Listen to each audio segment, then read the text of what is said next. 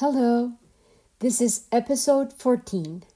I am Lina Cuartas, and I'm back with Victoria Amazonica Season 2, which is about the life of Maria del Pilar Uribe, my mother, a young woman approaching adulthood in Medellin, Colombia at the end of the 1960s.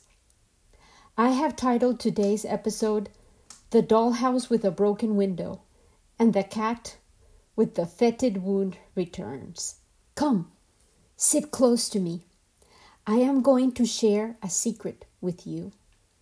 I love creating little things, the utensils and furniture for dollhouses, often inhabited by little acorn people, and everything is made out of trash.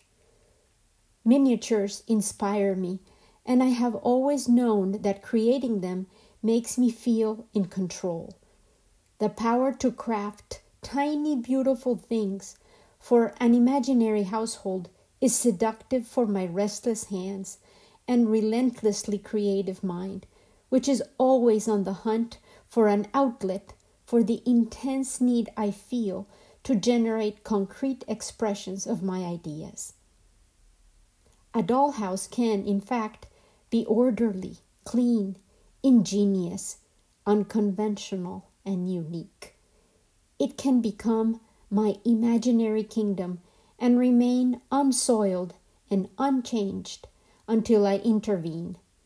Unless, of course, I decide to store my dollhouse outdoors and then lizards and squirrels destroy my treasures and cause mayhem. A fact that by now I can accept with good humor. Yesterday, when I should have been writing this episode, I chose to work on my miniatures, perhaps because my brain needed the distraction in order to process all the emotions that this part of my mother's story has evoked. As I painted a tiny staircase made out of popsicle sticks, I processed the full realization that my mother had, in fact, gotten married and enthusiastically crossed the threshold into a dollhouse of sorts.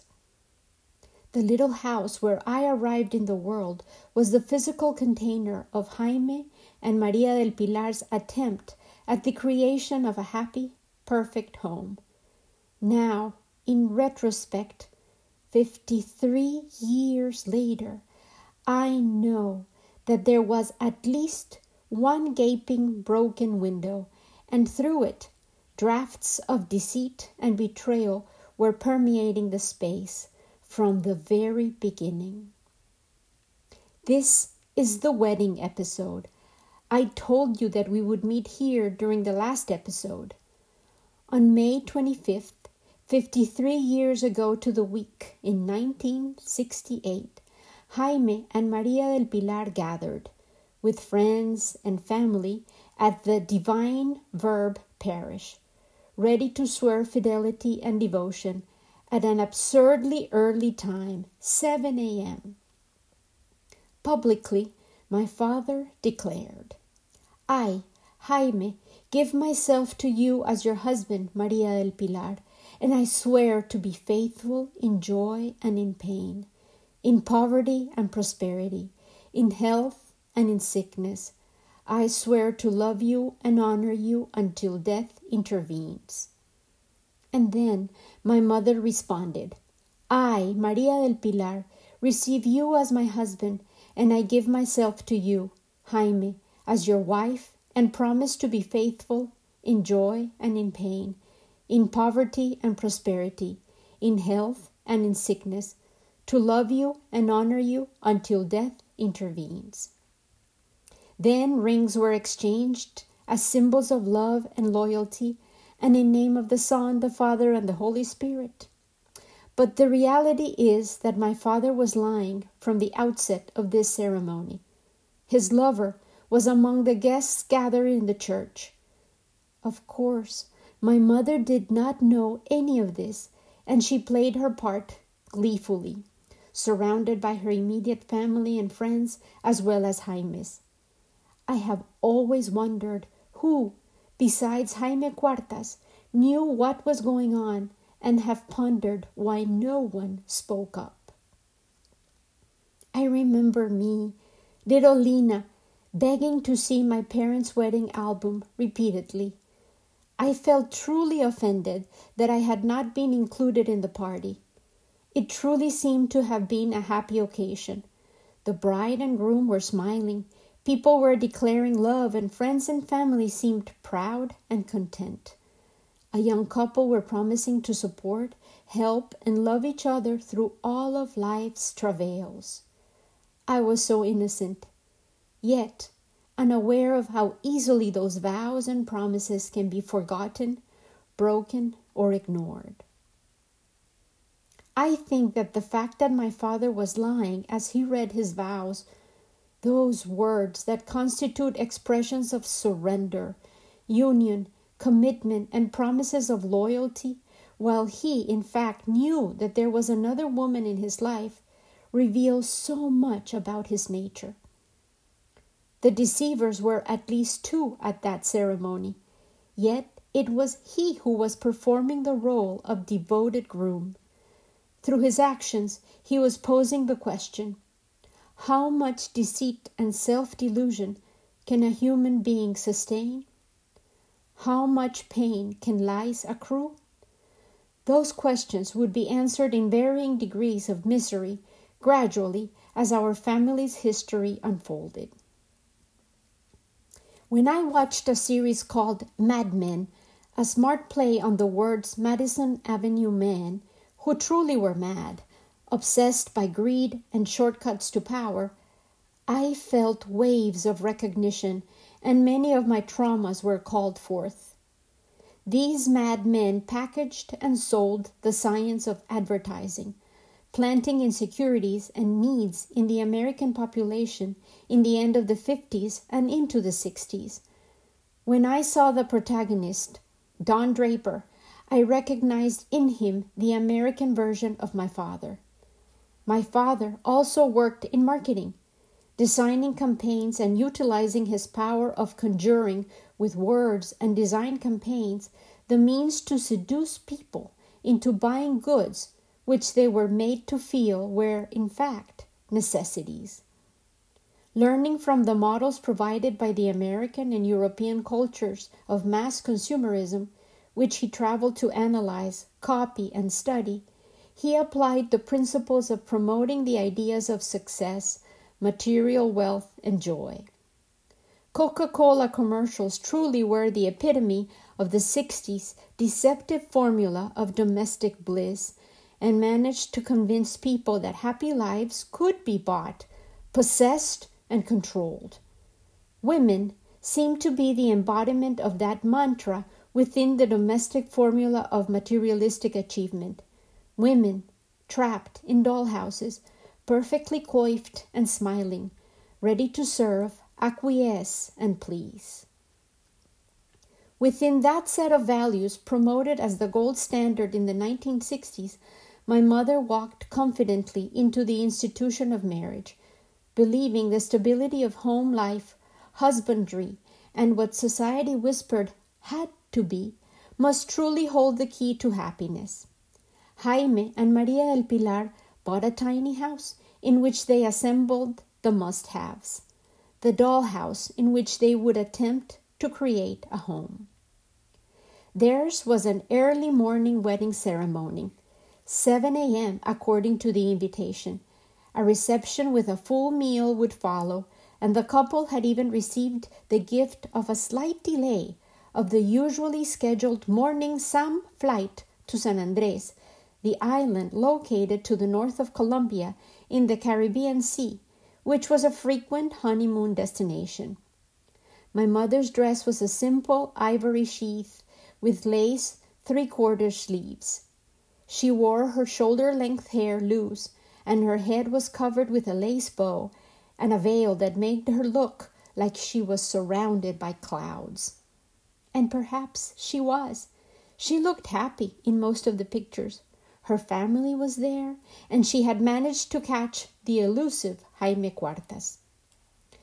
The newlyweds left after the reception en route to San Andres. The island was basically a shopping haven surrounded by what is still promoted as the ocean with the seven hues of blue, a paradise for newlyweds with means. During the trip, Jaime Cuartas even proceeded to buy the essentials for the firstborn, who would be named Gabriel Jaime. He was certain that because he had not engendered any children outside of the sacred sacrament of marriage, God would keep his end of the bargain and assure him a boy, a son to perpetuate the Cuartas last name. The ceremony was elegant. The priest was the handsomest man at the event, and the couple started what would end up being a two month vacation that would take them to Popayan and El Valle on a road trip that allowed them to spend time together and start to make plans for the life they would share. Everything seemed to herald good fortune. I will share some photos on our Victoria Amazonica Facebook page. As I prepared my psyche to write this episode, I dreamed about my grandmother Juana this week. And again, I saw the kitten with the fetid wound in one eye and the beautiful blue eye glistening in the other socket, just like my abuela's. And again, she reminded me of the gift of the ability to see the brokenness of the world that surrounds us, the tragedies that unfold, the pain we inflict on one another, especially those most vulnerable and defenseless among us, and yet to hold on to the wonders of our human hearts and the powers we possess to effect change, to propose new ideas, better ways to coexist, to relate. As I tried to hold my mother's experiences, my father's lies, the betrayal, deceit, and the start of the family where I would find a home on shaky, false foundations, I have to hold on to the awareness of the darkness that surrounded our family life but also, most importantly, of the certainty of the love that also nested there. The pure, undiluted joy my mother offered, her lessons of gusto, of delight, of intense presence, and the decision to make even the bitterest moments into deep wells of wisdom, of humility, of the realization that our shared human experiences exempt no one from the pain and sorrow, and yet, like rain and sunlight, the gifts and blessings also fall upon us all, with the unexpectedness and serendipity that frequently endow them with the taste of miracles. The dream of the kitten with the wounded eye also became fused into my sense of well being and delight as I created tiny dollhouse treasures Thus, the cat with the rotten eye has become one with the vision of the doll house with the broken window in which my mother and father started their life together. Once again, I reflect, just as I did when I shared the dream of the cat with the blue eye, which was narrated initially in episode 6 of this season. Human experience is, in fact, a permanent push and pull of opposite forces, often contradictory, sometimes complementary, and in other cases, made up of totally dissimilar elements that must find a way to coexist. Both at a personal level and as a collective, the constant challenge we encounter is how to confront these beasts, these shadows, the fetid wounds that we house within our psyches and our souls and bodies, so that we might shed the tears of compassion as we witness our own pain.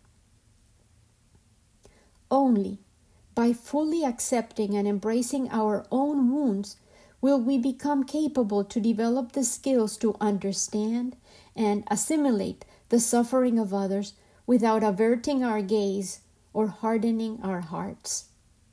We must learn to be willing to stare at the hollow socket and open our souls in order to find the missing eye, so that love might allow us to see ourselves in another and we might execute the master maneuver of becoming more than merely the sum of individuals when we unite our strengths and act together. As I conclude this stage of my mother's life, her crossing into married life, and prepare to enter the phase of her pregnancy, during which her body will become the golden cocoon that housed my own seed. I will take a one month break to refuel my mind, my body, and my heart, and then restart the phase that explores our shared existences. I will be back with a new podcast, Amazonia Mania, which will offer more stories about my beloved Amazon rainforest. And I will also continue the stories of the real Victoria Amazonica in my life, which was the portal through which my own life became possible in the third season of Victoria Amazonica, which will be launched in August. With much love and gratitude, always, Lina.